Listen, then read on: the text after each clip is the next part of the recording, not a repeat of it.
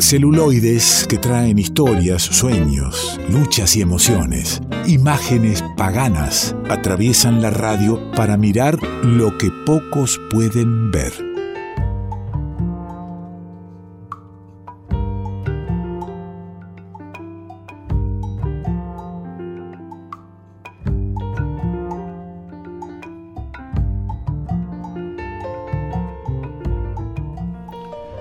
En el revuelto te recomendamos una peli. Por ejemplo, para el tipo que, termina de escuchar el programa, son eh, las 2 de la mañana y, se queda sin. no puede dormir, no concilia el sueño. Y mira, ahí viene Juan Manuel del Río y le dice: Bueno, eh, toma, acá tenés el link para ver qué.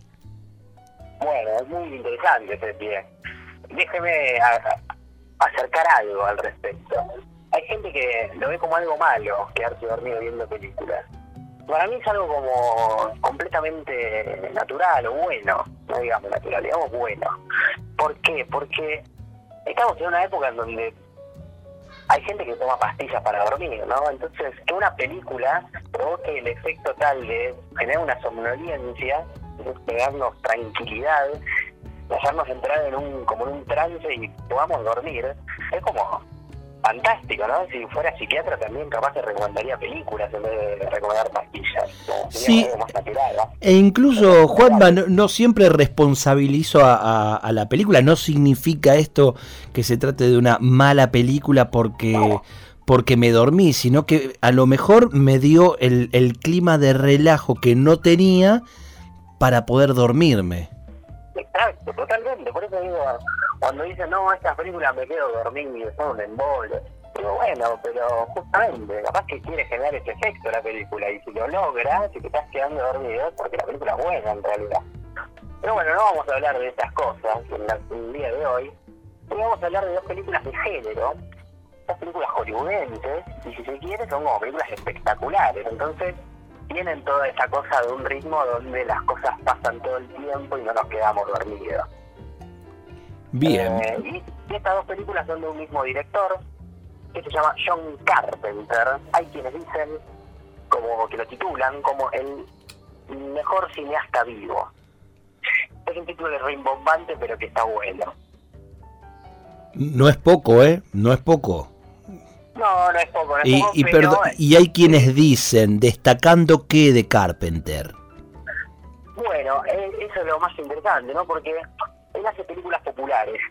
Eh, la mayoría de sus películas son, como estamos diciendo, son de género. Y esto significa que entramos a la película y no es que nos damos cuenta inmediatamente que es una película de un autor, que es de, de un director, ¿no? Eh, Las películas de género tienen sus mm, reglas propias. Hablábamos hace algunas columnas del melodrama, por ejemplo, y sabemos identificar perfectamente cuáles son las cosas que hacen una película melodramática. Y en el caso de otras películas como el terror, sabemos claramente cuáles son esas cosas que hacen a una película de terror. Sí, una película de aventuras, una película de acción, Exacto. más o menos hay ciertas normas que tiene que cumplir.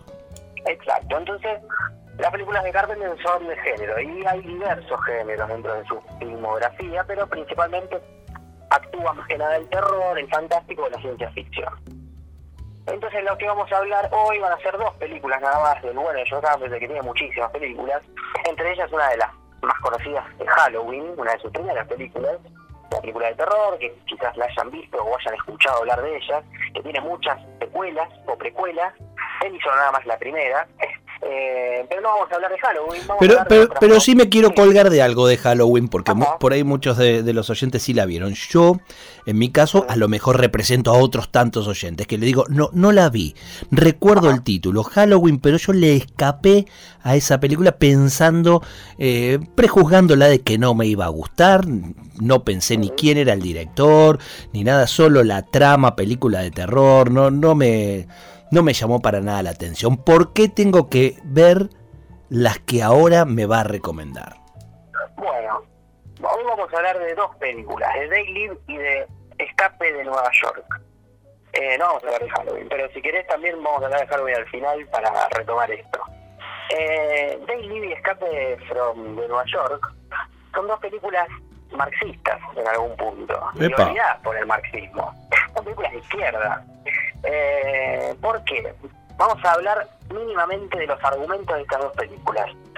En They o Ellos Viven, eh, hay un obrero que llega a una gran ciudad, que es un homeless que no tiene casa, que nos damos cuenta que es obrero porque trabaja obviamente en una obra en construcción y que cobra por semana o por día, ¿no? Tiene un trabajo medio inestable y que en algún momento de la película encuentra una caja extraña con unos anteojos de sol y cuando se pone esos anteojos de sol este protagonista descubre la verdad de las cosas, descubre el, la verdad atrás de los mensajes. Entonces, por ejemplo, él va paseando por la calle, se pone estos anteojos sin saber todavía el efecto que producen y ve un cartel publicitario y el cartel publicitario era un cartel típico de, no sé, de ir de vacaciones, hay un paisaje, una chica, y él se pone los anteojos y no ve el cartel publicitario, sino que dice cómprame, o, o, obedéceme, o reproducí y casate. Ve los mensajes detrás de los mensajes publicitarios y de todas las cosas, ¿no? Pasea por un kiosco de diarios, ve las tapas de los diarios y en vez de ver tapas de los diarios con los anteojos puestos ve la verdad. Qué anteojos peligrosos y, qué necesarios para estos tiempos. Totalmente. Entonces es como hay un análisis que hace Zizek, el filósofo, sobre esta película, y que dice que eh, la crítica de la ideología funciona de la misma manera. La crítica de la ideología lo que nos hace es darnos cuenta de que hay algo más, pero no es que ese algo más sea una verdad esencial, ¿no? No es que atrás de las cosas hay una doble cara, sino que hay una construcción, y esa construcción es la que hay que ir desmontando. Y lo que nos dice Sisexi es que cuando nos damos cuenta de cómo son las cosas, ese procedimiento en el cual nosotros nos damos cuenta duele. Cuando nos damos cuenta de que vivimos, vamos a decirlo, en una mentira, que vivimos en una sociedad que camisa las cosas, que las disfraza de otras cosas, nos duele en algún punto, porque nos sentimos como defraudados. La película lo muestra de una manera muy clara. Cuando el protagonista le pasa los anteojos a un compañero, a un par, eh, al otro le duele y no quiere ver la, la, verdad, ¿no? no acepta los anteojos. Le dice, no, no quiero ver tus anteojos, no quiero ponerme tus anteojos y se genera una pelea entre esos dos, una pelea física, ¿no? Se cagan a trompadas, básicamente, en un callejón, estas dos personas, el protagonista y el coprotagonista, digamos. Eh, y esa pelea dura mucho, como 5 minutos, 10 minutos, es larguísima la pelea. Pero lo que nos hace darnos cuenta es por qué dura tanto esta pelea. Bueno, justamente porque ver las cosas nos duele, ver las cosas tal cual son nos duele nos duele cada golpe que se dan, los, golpes también son como muy fuertes y el, sonido es estrepitoso. O sea, se toma su tiempo Carpenter en la película para decirnos, bueno, ver las cosas tal cual son o intentar que el otro vea las cosas tal cual son es un procedimiento que va a doler, pero que es necesario atravesar. Qué interesante, mire, de una película que me la trae como ciencia ficción, cine fantástico, eh, eh, algo tan profundo, bueno, trajo el análisis de un filósofo nada menos sobre esta película. Total, bueno, es, es interesante justamente que esa película es como olvidada en cierto punto, no no no tuvo tanto éxito como la anterior que estábamos diciendo Halloween, que había arrasado en la taquilla. Eh, ellos viven, que también el título juega con algo, que vamos a decir, ellos bien no, no tuvo tanto éxito, no tenía grandes figuras en el elenco, este, y con el paso del tiempo es como reivindicada desde este punto también, ¿no? Más allá de lo cinematográfico. Porque, porque pienso, Juanma, pienso que a lo mejor, eh, al menos en, en este argumento que que nos contás, eh, están las angustias de estos tiempos, ¿no? Las, angustias de, sentir que tras de todo, todo se cae, todo mensaje, toda imagen se cae porque por detrás hay otra cosa, otra intención, eh, otro mensaje oculto que, tenemos que conocer y, que nos angustia. Bueno, ese es el punto anual de la película, prácticamente. Y también es una metáfora con, con los medios de comunicación, porque no por nada el, protagonista cuando se pone los anteojos lo primero que ve es un afiche publicitario, lo segundo que ve es un kiosco de diarios, y antes de ponerse los anteojos en el principio de la película, eh, el protagonista que decíamos es un homeless, está viviendo como en una ranchada donde tiene una tele y en esa tele se intercepta el mensaje y cuando se intercepta el mensaje están diciendo otras cosas, ¿no? la televisión de tubo, ¿vio? Cuando hace raza. Sí, sí. Y, y, como que se mete alguien en la señal para decir otra cosa, ¿no? Porque la señal es un continuo, un flujo continuo de mensajes que van a ser siempre igual la manera de meterse es justamente con esas razas y una voz medio rara diciéndonos algo. Este, es como la usurpación de los medios también, cuando se mete alguien. Es una película de 1988, le cuento a los oyentes, es la estética de los 80 también, ir a buscarla y verla, está tan presente por estos tiempos, en series, por todos lados. Bueno, acá vamos directo al original. John Carpenter es el, director y, y, lléveme directamente al escape de Nueva York, si no nos vamos a quedar después sin tiempo para poder este, por lo menos presentarla. Bien, perfecto. Vamos a hablar entonces de la otra, que es una película anterior, y es del 88, Escape de Nueva York es del 81. Inicios, inicios de los 80 y, finales de los 80. Exacto, pero Escape de Nueva York eh, transcurre en el futuro, transcurre, pero para nosotros es el pasado, en el año 97.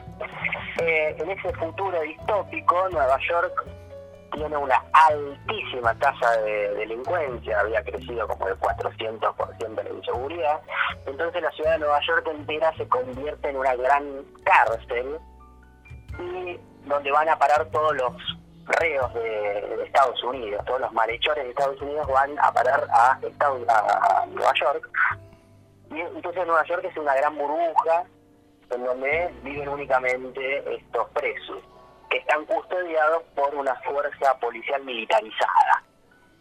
Al principio de la película, bueno, vamos viendo estas cosas, hay una gran ironía, porque la estación donde, donde todo se controla se llama Estación de la Libertad, haciendo un juego con la Estatua de la Libertad, que es la que da la bienvenida a Nueva York, y jugando también con que son todos presos, ¿no? Este, en esta película, en el principio de la película entonces, en lo que va a desencadenar el conflicto es un personaje está entrando más o menos a este, este espacio militarizado, de esta base militar, que era un preso, o sea, cae desde esos micros donde lo llevan a los presos por lo general, y en paralelo el presidente de Estados Unidos está en su avión y su avión es secuestrado en el aire y los secuestradores le informan a la sociedad que habían tomado el control de eh, el avión presidencial y que lo iban a estrellar en esta ciudad prisión. Dicho y hecho, eh, los malhechores estrellan el avión en uno de los edificios de Nueva York, uno de los edificios derruidos, ¿no? porque es una cárcel, eh, pero no matan al presidente y el presidente se escapa en una cápsula y entonces la cuestión es encontrar al presidente, es rescatar al presidente. ¿Quién lo va a rescatar? La policía no puede entrar a esa ciudad porque es una ciudad de presos y es como muy difícil entrar de incógnito, digamos. Entonces lo que hacen es, bueno, le prometen a un preso la liberación, le prometen, le prometen a un preso su libertad en el caso de encontrar al presidente. Bueno, la película se desarrolla dentro de esta gran prisión, que se puede encontrar muchísimas metáforas Foucaultianas, ¿no? Este, y sobre el final hay una escena muy interesante porque el preso que efectivamente va a encontrar al presidente, esto es un spoiler, pero no importa en realidad porque sabemos claramente, como es una película de género, sabemos que el bueno va a ganar, ¿no? que va a lograr su, su cometido. Bueno, rescata al presidente, pero el presidente no es una persona muy empática, es una persona bastante agreta y es como muy poco agradecido con la persona que le acaba de salvar su vida. Este, y eso también es como una crítica sutil y aparte el protagonista de la película no es el presidente, sino que es un, un, preso, digamos. Exacto. Entonces, en una película tenemos a un obrero como protagonista, en la otra tenemos a un preso, y vemos que hay una tendencia en Carpenter de tomar a los sujetos subalternos, digamos, populares, este, como protagonistas de sus películas. Interesante, ¿eh? John Carpenter, película del 81, Escape de Nueva York, eh, del 88, Day, Live sería, ¿no? Day Live. Daylight.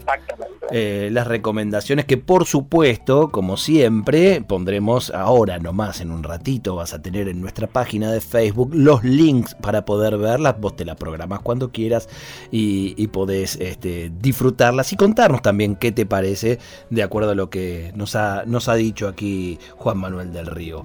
Amigazo, me voy quedando sin tiempo y siempre agradecido y siempre este, eh, al rato viendo las películas que, que recomienda porque, bueno, tiempos hay ahora y en vez de andar tirándolo por, por series que cuentan en 18 capítulos de, de 50 minutos algo, por ahí en una película este, resumimos una historia y la pasamos bien.